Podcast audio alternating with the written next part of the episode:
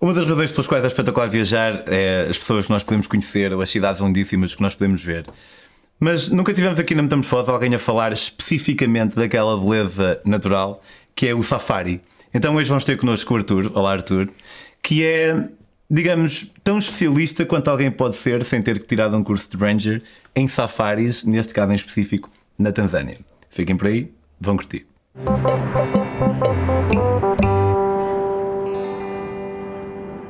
Olha, antes de começarmos a falar, vou tirar um café. Obrigado. A Delta Q tem uma gama que se chama Origins, em que tem cafés com blends de, de vários países do mundo e um deles é precisamente o da Tanzânia. Tu não sei se tu, tu, nas tuas incursões pela Tanzânia passaste muito por uh, plantações de café ou assim? Acontece-me, eu- nós viajamos muito pela parte norte da Tanzânia. Uh, saímos para os safaris da cidade de Arusha. Pá, e todo o redor da cidade de Arusha uh, passamos sempre por imensas plantações de café, pá, cenas brutais. Obrigado. Uh, aquelas plantações, tu olhas e só vês assim aquele verde. E aconteceu por acaso na minha última viagem, no, no meu último grupo uh, que acompanhei por lá, subimos até um determinado ponto do, do Kilimanjaro, do Monte Kilimanjaro, para visitar umas cascatas, e esse, esse percurso terminou numa pequena fazenda de café. Onde tivemos a, vimos eles a, a torrarem o café, a, a moer o café com, com aqueles paus, tipo um pilão grande, a estarmos ali a moer o café, que foi uma experiência porreira. Uh, aquele cheiro intenso do café, aquilo para amantes de café é uma loucura. E aí, imagino, imagino. Eu por acaso acho que não, se já estive em alguma plantação de café, não sabia para que é que estava a olhar. E como quem não sabe é como quem não Sim. vê, se calhar nunca vi. Mas vamos voltar aqui um bocadinho atrás. Hum, gostava de saber como é que o Arthur se transformou no Arthur e o que é que te levou a ter eh, este tipo de trajeto de vida que, como sabrás, e eu próprio sei, porque também, à minha própria maneira, também tenho um trajeto de vida que está um bocadinho diferente daquilo que era suposto, não falando que há trajetos melhores ou maus, porque quando se usa o termo era suposto, parece que é mau, mas eu acho que tu entendes o que eu quero Sim, dizer. exatamente. São apenas diferentes, não é melhor nem pior, é diferente. Por nosso é melhor, mas pronto. Sim, Estou a eu, brincar. eu também, mas concordo, concordo. E por isso é que mudámos. Um, eu sou arquiteto de formação e trabalhei há alguns anos nessa área, pá, mas cansei-me de ficar fechado dentro de um espaço, estava a precisar de mais, o meu corpo pedia mais. Porque eu sempre viajei muito com os meus pais quando era criança, mas era aquele tipo de viagem para a praia, para o hotel, para o resort, não era aquela coisa da descoberta. Um, e ao mesmo tempo cresci a ver documentários de vida selvagem, de, da África, daquelas paisagens, daquelas savanas. Pá, e assim que consegui começar a juntar o meu dinheiro, das primeiras viagens que quis fazer, África. Logo. Logo. África subsaariana. Sa- sa- savana, fiz Quênia e Tanzânia na altura. Safari, queria ver animais. Estava a começar a, a encarar a fotografia como uma forma mais profissional, ainda, ainda, ainda enquanto arquiteto, mas estava a começar a olhar para a fotografia. Eh, e eh, animais selvagens, a savana, as paisagens, portanto, puxou-me bastante. Pensando eu que seria, pá, é uma viagem que não é barata para a nossa re- realidade portuguesa, mas pronto, é aquela viagem que faz uma vez na vida. O problema é que faz uma vez e gostas tanto que queres voltar. E portanto, assim, sempre que possível, fui voltando, fui voltando, até que comecei a organizar viagens para lá. Ok, um bocado de estilo. Eu nunca fiz paraquedismo, mas dizem-me quando uma pessoa faz uma vez tem que voltar a fazer. Com as tatuagens. Ou com as tatuagens, ok, como eu posso ver também. Sabes que eu fiz assim safaris a sério, que mereçam o nome de safari, fiz dois. Fiz um no Etosha, na Namíbia. E o primeiro que eu fiz foi no, no Kruger Park, na África do Sul. Tinha 20 anos na altura. Pá, e fiquei absolutamente fascinado. Mas o Kruger Park não é dos melhores. Ou é? Pá, é tudo uma- aquilo que, que podes ter como comparação. Portanto, os primeiros que eu fiz também foram no Kruger, porque eu tenho família em Moçambique e portanto íamos lá às vezes, eh, íamos ao Kruger, que era ali perto, eh, e eu adorava aquilo, porque era o que eu conhecia, portanto era fantástico. Quando começas a fazer outros, Tanzânia, Quénia, Botsuana, Zâmbia, começas a perceber que quanto mais natural, quanto mais selvagem, melhor. E o Kruger está muito feito para ser fácil lá ires com o teu carro, uma coisa mais confortável, portanto não é aquela cena da aventura de andares num jipão, na picada, fora de estrada, e é isso que dá aquele gozo. Hum, podes sair, tens trilhos que te saem fora da estrada principal e portanto Ok, ok. faz- fazem-te chegar mais perto. Ok, então, e, e- e na Tanzânia, na- no grande ranking de safaris, pá, eu sabes que já me disseram isto para aí 20 vezes, eu nunca sei. O Serengeti é no Quénia? Não, Serengeti é na Tanzânia, quando passa para lá do Quénia, Masai Mara. No fundo, é, o mesmo, é a mesma reserva, É o mesmo parque, não tem fronteira. Há uma zona que é separada pelo Rio Mara, mas pronto, é o mesmo parque Ok. nacional. Características semelhantes, então? Sim, apesar de ser bastante grande, aquilo se não me engano são 400 km de norte a sul. Uh, portanto, há zonas com mais rochas, há zonas com mais árvores, mas portanto, há- aliás, a própria palavra Serengeti quer dizer em linguagem uh, Maasai uh, planície sem fim, porque de facto é aquilo que nós vemos quando lá estamos. Olhamos e vemos aquela planície só com a acaciazinha lá perdida no meio, aquela imagem típica que, que temos na, na, na cabeça quando pensamos em, em safari. Tipo a Rei Leão. Exatamente. E os Masai Mara também são, são uma tribo, não é? Os Maasai. Os Masai. Maasai. Mara é o nome do rio.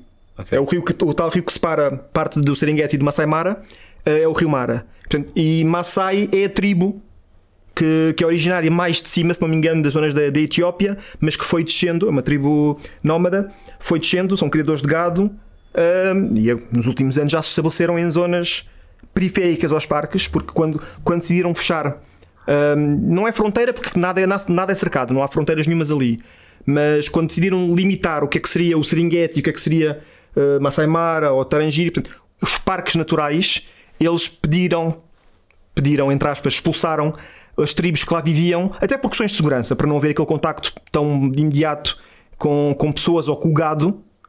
Uh, portanto, puseram essas pessoas em redor dos, de- dos parques, dos parques nacionais. Uh, onde também há animais selvagens, porque o leão não sabe que o parque acaba aqui e termina Claro, ali. claro, Não, claro. há, não há nada que, que separe. Há um pórtico, mas depois não há um muro. Uh, mas, portanto, Maasai- os Maasais são uma tribo uh, que se vê muito, também gosto imenso de, de os visitar, fotografá-los. lá no- Sim, sim.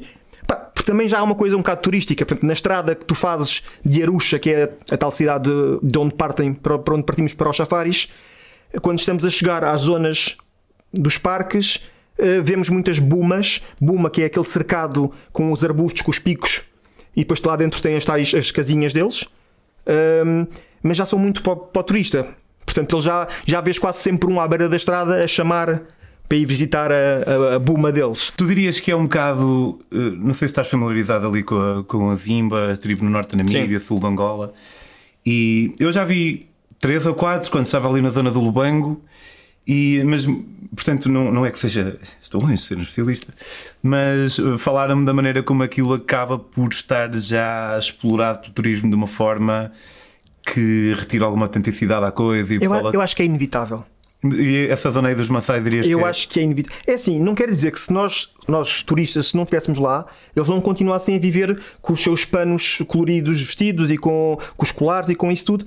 Acontece na mesma, porque eles estão assim vestidos mesmo nos sítios que não são turísticos. Portanto, aquilo é a vida deles. Continuam a ser criadores de gado, continuam a alimentar-se de, de farinhas, especialmente do leite e do sangue do gado, de- principalmente de cabras. sangue para Sim. salsichas e assim? ou- Não, não, não. É, bebem, direto. Não, não há produção de alimento. Mas Portanto, já vem sangue. sim. Oh. Sim, é uma coisa que eles fazem sempre questão que é provar. Uh, Se calhar não, hoje não. Acabei de comer agora, portanto. uh, Não se a comer, não é? Sim, não, mas vê-se mesmo, eles põem o- a fita à volta do pescoço, se- fazem saltar a veia e depois com uma setazinha disparam. Uh, o animal basicamente não sente, não é uma coisa, não, não estão a fazer mal ao animal, Uh, mas sim, isso depois é parte da alimentação deles que eles não comem a carne, só em cerimónias festivas. Ou quando, lembro-me uma vez de visi- visitar uma tribo em que os homens uh, tinham assim à parte, portanto fora da buma, tinham assim à parte num outro cercado pequenino, chamaram-nos lá e estavam a comer carne. Então explicaram que tinha sido uma hiena que tinha morto uma, uma pequena cabra e portanto eles conseguiram enxutar a hiena e ficaram eles com a, com a cabra e portanto já que estava morta podiam comer. Mas eles por norma não matam uh, para comer. Porque tem algum grau de divino? Não, eu acho que é mesmo questões de hábito. Uh, se eles matarem as cabras, acabam por perder depois o leite e o sangue e isso tudo. Portanto, o que eles querem é ter os animais de forma sustentável. Eles não, não sei se não é essa tribo que, não- que tem um bocado a ideia de que o objetivo deles no planeta Terra é angar- angariar o maior número de vacas possível. Como em muitas tribos, ou em, em muita parte hum, árabe, a questão dos, a quantidade de camelos, quanto mais camelos, mais rico és. Ali também é um bocado assim. É, eles, o, eles são. O homem pode casar com, com várias mulheres se tiver cabras o suficiente para, as- para poder comprar, dar o dote ao pai. Hum, portanto, cada, aquilo que eu falava há bocado, cada buma dessas é uma família. Portanto, é um chefe uh, e cada casa é, é, uma, é uma mulher. Portanto, e eles depois vão dormindo consoante a noite que querem passar com esta ou com aquela, vão mudando de, de casinha e depois as crianças mudam para outra casa uh, para, para, para, o chefe da, da vila poder passar o tempo sozinho com, com aquela mulher específica. Portanto, quanto mais cabeças de gado, mais rico tu és, quanto mais rico tu fores, mais mulheres poderás ter. Portanto, ainda é uma cultura bastante distante da nossa. E há alguma uh, viagem intercultural, isto é, um, um Maasai de vez em quando há um que vai estudar sim, sim, sim. para a universidade? Tu vês isso, vês muitos. Uh, normalmente eles não, não falam inglês de uma forma natural, uh, mas tens sempre já alguns, totalmente os filhos do chefe, já vão para a cidade, já estudam e alguns voltam, depois já gerem mais a coisa quase como um negócio, é o que fala inglês, é o que tem telemóvel, um, portanto, isso já existe. E depois também há muitos que não voltam, que seguem as suas vidas na cidade. E também tens o contrário, que eu também já me cruzei por lá, que são uh, turistas que vão, ou em voluntariado, portanto, ocidentais que chegam lá, apaixonam-se, casam e ficam lá. Também já. Sério, já conheceste alguém assim? Já conheci, tens uma história que te deu na televisão há pá, já há algum tempo, mas que era a Maasai Branca, que era uma mulher muito branquinha, muito lourinha, que vive lá no meio, com os panos vermelhos, está lá, queria, tem os seus, as suas crianças, tem o seu marido e vive lá. Portanto, tu eras capaz? Não sei se és uma pessoa comprometida ou não. Mas... Não, não, não sou, mas pá, não, eu gosto muito de ir, mas gosto muito de regressar. Portanto, eu gosto muito de viajar, mas também gosto de regressar daquele tempo que estamos a regressar. Pá, não sei, eu já tive uma proposta aqui há uns anos para, para, de trabalho para Moçambique. Pá, mas não, na altura, se calhar se fosse agora até era uma coisa para dois anos e até ponderava e até poderia ir na altura, não sei se por receio, achei que, que não era o momento. Eu estava a falar mais de se eras capaz ah, de, de me apaixonar ficar. por uma Maasai. Epá, não sei também como é que seria encarado, porque é mais fácil o homem Maasai ter uma mulher estrangeira sim, sim, sim. do que de repente o, o ocidental quer ir lá e quer roubar a nossa mulher. Não sei como é que isso podia ser encarado. Em Zanzibar já acontece muito. Mas, mas de facto tu vês muito, vês muito mais o contrário, a mulher ir e ficar com o local do que o ocidental ir e ficar com, é mais para o divertimento, que também é uma coisa parva, mas que acontece. Um, muitas vezes o ocidental vai lá, o homem encara a coisa como divertimento, a mulher apaixona-se mais facilmente e fica. Ok, ok. Pela experiência que eu tenho, não, não, não é regra nenhuma, nem, sim, nem sim, tem sim. que ser. E em relação ao safari em si, como é que funciona? Um, epá, tu sais da Arusha, como eu te tinha falado, um, e depois tens uma das vantagens da Tanzânia em relação, por exemplo, ao Quénia é que a maior parte dos parques são encostados uns aos outros. Portanto, tu consegues fazer uma viagem onde vais passando de parque em parque. Enquanto na, no Quénia os parques são mais dispersos e, portanto, perde-se um bocado de tempo a ir de zona para zona. Ali na Tanzânia, nós saindo da Arusha, temos uh, uh, uh, mais ou menos a duas horas, temos o Lago Maniara.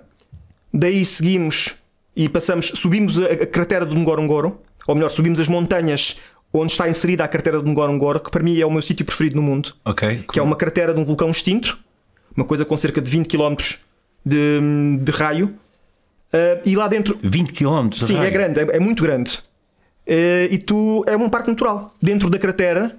Portanto, tu desces, tu chegas ao topo, o topo está a cerca de 2200 metros, 2300 metros, e desces 600 metros e tens um platô Pá, impecável. Portanto, tu estás a ver os animais, a vida selvagem à tua frente, sempre com uma parede verde à volta, que é a parede interior do vulcão. Pá, é lindo, lindo, lindo. E tens, dentro da cratera, tens um lago de água doce, tens lagos de água salgada, tens zonas de savana árida, tens mato denso selvagem, pá, tudo ali no meio. É fantástico. E é um dos poucos sítios uh, por ali que oferece condições tão boas que os animais não sentem necessidade de migrar. Portanto, todo o ano os animais estão ali.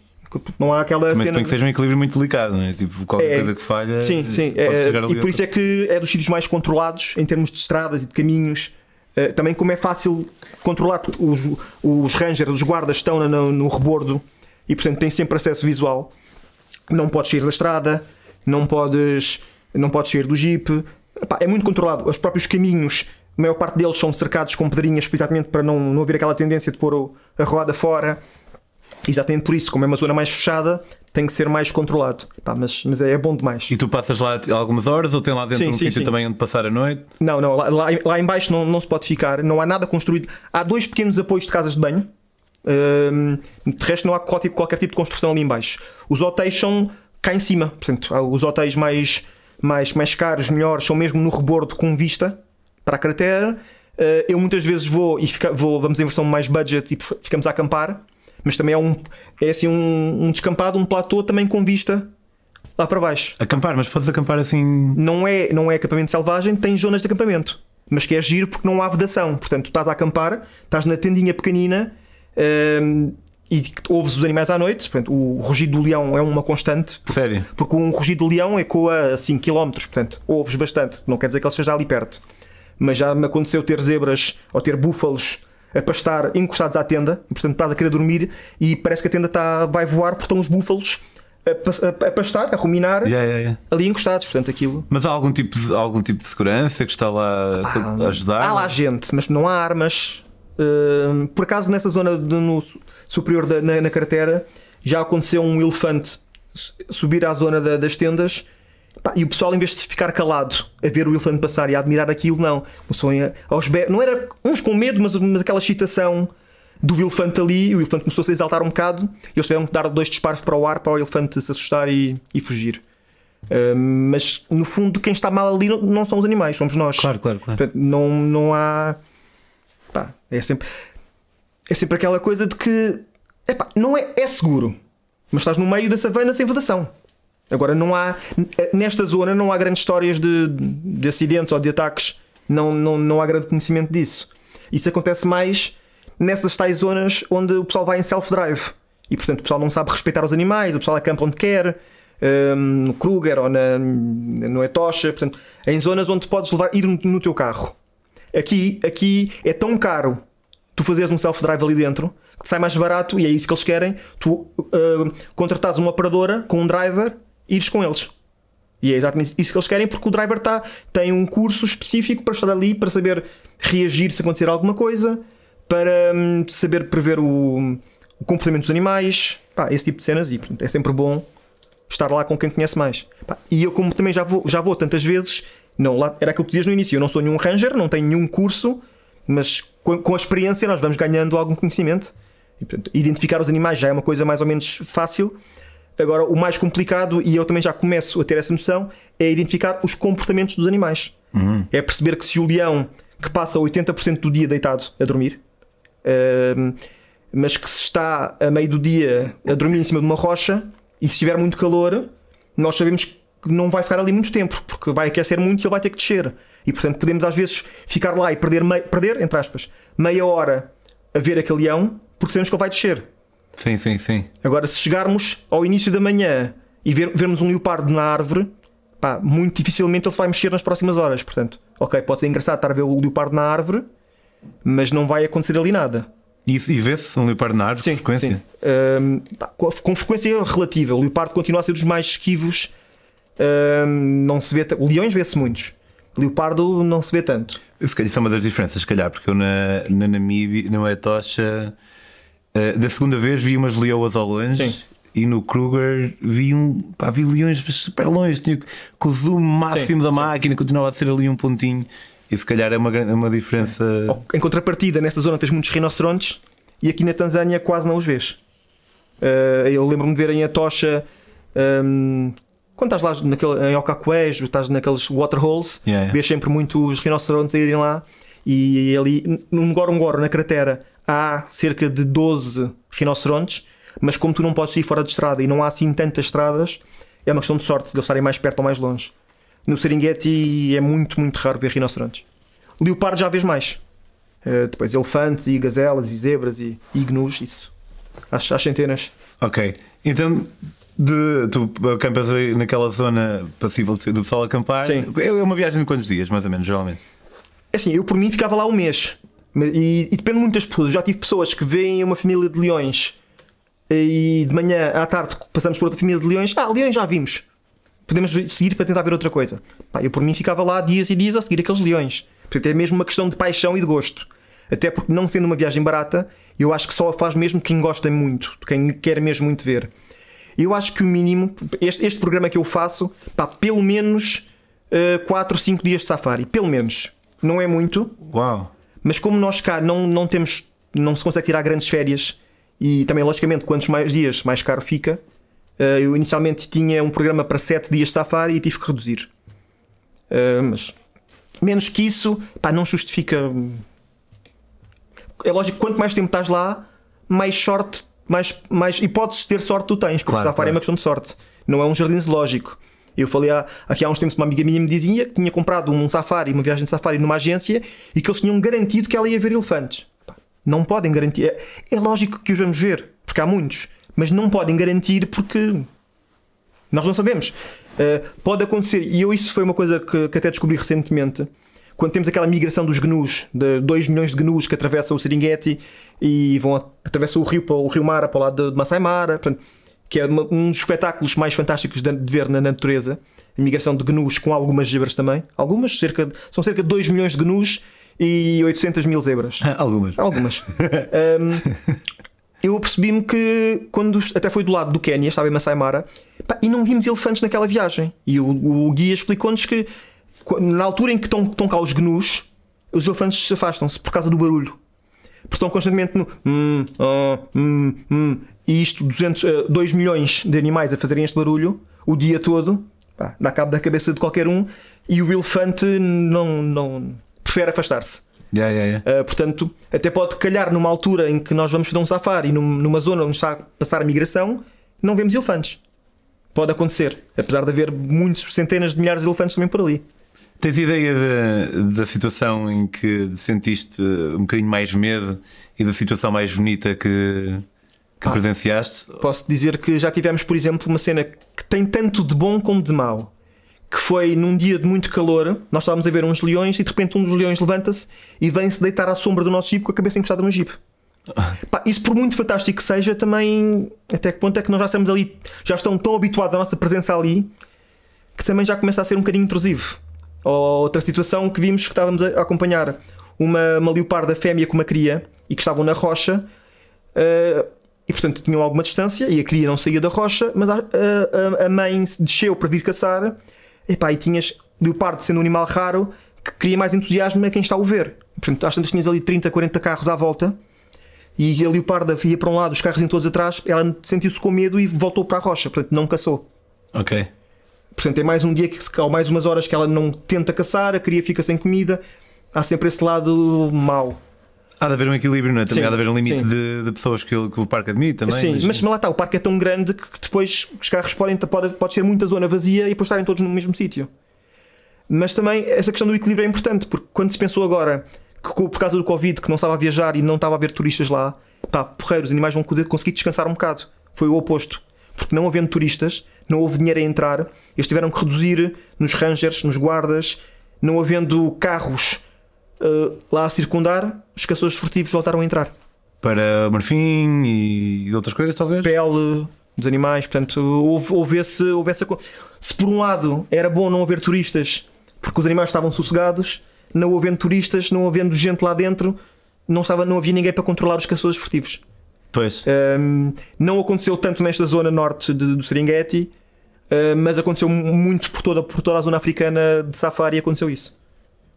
Pois é, que nós acabamos por imiscuir-nos um bocado no ambiente deles e hum, depois acaba por ser necessário haver a nota a entrar para poder proibir. É importante também. E, e o, o, o pagamento que tu fazes, o parque fee que tu fazes para para, na Tanzânia é caro para fazer um safari na Tanzânia eh, e por isso é que também as viagens acabam por ser caras.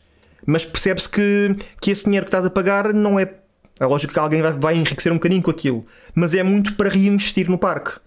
Em, em, em apoios, em cursos, em formação dos rangers, dos guias, eh, portanto, é- em cientistas. Tens, das poucas coisas que tens construídas, enquanto na, na carteira não existe mesmo nada construído lá em baixo, no Serengeti, como é uma área muito grande, já, já tens eh, construído mesmo, se calhar tens dois ou três hotéis, eh, tens a, a casa de apoio dos cientistas, dos biólogos que estão lá a fazer a investigação, e tens mais um ou outro apoio, ehm, tens um pequeno museu, que tem a casa do os escritórios do pessoal que faz os passeios de balão, que é uma cena fantástica também de se fazer por lá. Um passeio de balão, caro como tudo, mas, mas brutal. Tu estás a, a voar. E eu tenho muitas vertigens, e mesmo assim, sempre que posso, faço o passeio. Uh, porque estás a sobrevoar aquilo tudo que estás a ver cá de baixo. Yeah, yeah. não tens essa noção. Fazes com uma corda, ou isto é? Não, não, o balão sai mesmo. Sai mesmo. Sai mesmo. É cerca de uma hora, uma hora e meia de voo. e que depois termina com um mega pequeno almoço assim, no meio da savana, no meio do nada, onde para onde o vento levar o balão, é lógico que é controlado, mas nunca é certo, uh, vão sempre alguns carros de apoio por baixo e quando, vê, quando virem que o balão vai começar a pousar, começam a preparar nessa zona um mega pequeno almoço ali assim no meio da savana. E não, já aconteceu, estávamos ali no pequeno almoço e de repente uns elefantes a passar à nossa frente. E, Espetáculo. Pá, é brutal. É Eu ia bom. perguntar se, se lá havia passeios de helicóptero, cenas assim. Helicóptero não. Uh, tens Mas um, tens um balão, é, balão é melhor. Não? É? Sim, exatamente. Não há, não há barulho, não o único barulho que tu ouves é o yeah. do fogo e sentes, no meu caso, sinto a careca a queimar um bocado. um, e, e é giro porque sais, sais de manhã muito cedo, porque é para já veres o, o nascer do sol do balão. Pá, é brutal. E depois, como saem sempre, dependendo de quantas pessoas se inscreverem para esse, para esse dia, uh, cada, balão, cada balão leva 16 pessoas. Uh, normalmente já me aconteceu subirem 2, 3, 4, 5 balões.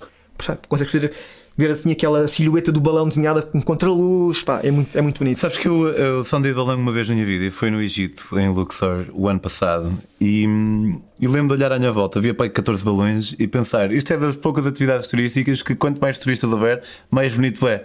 Porque é bué bonito ver os outros balões também. Também é perigoso. Uh, Quer dizer, todos, sim, sim, havia sim. vários. Não, sim, exato, estavam, é afastado, não estavam ali mesmo ao lado, mas porque geralmente quanto mais turistas tu vês, mais fleiro fica. eu gosto imenso e depois, lá está, no meu caso, a fotografar, apanhar a sombra do balão, quando dois balões se sobrepõem e de repente parece que os balões estão encostados e vês a sombra, as duas, a sombra dos dois balões e até tens umas girafas ali ao lado das sombras. Pá, esse tipo de coisas dá sempre imagens brutais. Um, porque não, não é do ar que nós vamos conseguir fazer as fotografias fantásticas aos animais porque estás mais longe. Claro. Uh, mas se conseguires apanhar esse tipo de situações, ou o ambiente onde de repente vês o rio a serpentear e vês uns hipopótamos numa ponta do, do rio, uh, pá, é, é, engraçado. É, é uma experiência enriquecedora, apesar de cara, mas é enriquecedora fazer essa, essa, essa, esse passeio de balão. Espetacular. Então, estamos quase a terminar, mas queria perguntar sobre Zanzibar, que é uma, é uma, é uma ilha, não é? é? Zanzibar, na verdade, são duas ilhas. É o arquipélago, uh, que é constituído pela ilha de Unguia e Máfia mas, mas o vulgo que as pessoas tratam de Zanzibar é a ilha principal. Mas é uma ilha, sabes que uh, eu já faz parte da Tanzânia. Sim, portanto, sim. Mas é, é nós de, de Arusha ou de Kilimanjaro, que é a zona norte, é cerca de uma hora de avião até, até Zanzibar. Se sair, se tivessem de Dar a Shalom, na capital da Tanzânia, são duas horas de barco. Eles têm uns ferries daqueles okay, grandes, okay. portanto podes ir de barco. E é fixe? É assim tipo. Zanzibar é brutal. É muito bom porque juntas à praia paradisíaca uma cena muito cultural. Portanto, não é aquela férias, as férias de ficares para o ar durante uma semana. Podes ficar se quiseres, mas tens muito mais para conhecer. Para já, tens, se quiseres só praia, uma questão de praia, tens zonas muito distintas ao longo da ilha. Porque só, só na zona norte, uh, nor, nor, noroeste da ilha, é que tens aquela praia paradisíaca mesmo, de água azulinha, onde podes durante o dia todo dar uns bons mergulhos. O resto da ilha toda é cercado por uma barreira de coral. Portanto, quando está a maré baixa, a água está muito longe. Não, não consegues ir à água durante a maré baixa. Ok. Mas abre, abre todo um leque, um mundo novo nessa zona. Portanto, eu gosto muito de ficar na, em Jambiani, uh, na zona centro-sul-este, uh, onde tens imensas plantações de, de, algas. E, portanto, de repente vês a maré a baixar e começas a ver as mulheres aproximarem-se. E, e, tens mesmo estacas com linhas e elas fazem plantação de algas para, para venda maioritariamente para países orientais, a China no topo, uh, para sabonetes, para especiarias, para produtos de beleza, perfumes. Pá, e aquilo é, é bastante engraçado e, mais uma vez, enquanto fotógrafo, aquilo é super fotogénico e é muito mais enriquecedor, a meu ver, do que simplesmente uma praia bonita. Porque continua a ser bonito havendo esse acréscimo. Portanto, yeah. tens as mulheres a plantar as algas e os homens os pescadores. Uh, pá, é muito fixe. E é, como a praia não é tão bonita, é uma zona muito menos turística. Portanto, okay. estás muito mais inserido dentro da comunidade. Tinha ideia que era bastante turístico. Essa parte da ilha onde a praia é boa é. E acaba por ser chato às vezes. Tens os beach boys locais querem sempre vender coisas e, e o passeio de barco, ou vender a estatueta, ou vender isto. Mesmo que tu estejas deitado e a dormir, eles vão lá e tocam-te para acordar. e oh, se acontecer uma vez, ok, tu dizes se queres ou não queres, e ele vai-se embora. O problema é que está constantemente a acontecer. Sempre, sempre, sempre. E eu também gosto de me isolar um bocado dessas, disso, não só disso, mas também dos turistas do, dos hotéis com o pessoal que fazer aquelas danças de zumba no meio da praia e essas coisas assim. Eu prefiro ir. E felizmente o pessoal que eu tenho levado também procura isso. E portanto temos ido sempre para essas zonas mais, mais calmas. E tens a, capital, Stone Town, pá, que é uma mistura. Zanzibar é 99% muçulmano. Uh, e portanto a cidade, a parte antiga de Stone Town, é assim uma mistura de Marrakech com Alfama. Aqueles becos estreitinhos, aquelas ruas sem saída, que tu não, já não sabes se estás numa rua, se já estás dentro da, da, da casa da pessoa, quase. Ok. É, é muito engraçado. E, e tu tens. Foi o único sítio no mundo onde eu vi, dentro de uma mesma cerca, uma mesquita e uma, e uma catedral, uma igreja. Portanto, não há qualquer tipo de problemas hum, religiosos, de misturas. Vês muito pessoal hindu, vês budistas, vês um ou outro, mas não, não é por aí. Mas agora, hindu, uh, católico e hum, cristão e muçulmano estão ali todos juntos, não há problema nenhum. É, é, é, de, é, é de salutar essa, essa aproxi- aproximação entre as várias religiões. Super friendly, não, nunca, tive, nunca tive nenhum problema de assaltos, ando sempre com a máquina, mesmo à noite, nu- nunca tive problema. É lógico que casar pode acontecer sempre, Claro. nunca tive. E depois aqui e ali, ainda vês algumas coisas portuguesas, porque os portugueses passaram lá, hum, estupidamente não, não tiveram interesse e, portanto, preferiram seguir caminho. Mas tens um forte de construção portuguesa, tens lá ainda um canhão com escudo e mais um arco hum, por lá. Pá, e é muito, é muito, eu gosto muito de Zanzibar. Gosto muito de Zanzibar. Nunca foi, mas gostava de ir. É um ótimo complemento ao safari. Yeah, imagino. É, vai- vai- vais limpar a poeira, como eu costumo Yeah, dizer. Agora yeah. vamos limpar a poeira. Muito fixe. Olha, Arthur, obrigado por teres vindo aqui. Obrigado eu pelo convite. Contar-nos estas histórias da, da Tanzânia. Um, podem seguir o Arthur eh, no Instagram em Arthur Cabral. Suponho que, Sim. Não, que chegue. Eh, quanto a nós, eh, se quiserem seguir as minhas próprias aventuras, eh, podem seguir-me também no Instagram em Pedro on the Road. Para apoiar este projeto espetacular que é Metamorfose, há coisas muito simples. Uma delas é deixar aqui ali aquele like para ajudar o algoritmo e tal, subscrever o canal e se quiserem apoiar de uma maneira mais substancial, podem comprar os meus livros. Há um de viagem de Portugal à África Sul bicicleta e outro Panamá, México à boleia e por aí fora. Podem fazê-lo em daquiali.com e ou apoiar a Metamorfose no Patreon em patreon.com barra metamorfoseambulante. 2 euros por mês não é nada realmente ajuda este projeto a manter-se de pé. Vemos para a próxima vemos para a semana e nós vemos para a próxima Arthur, obrigado. Obrigado, eu.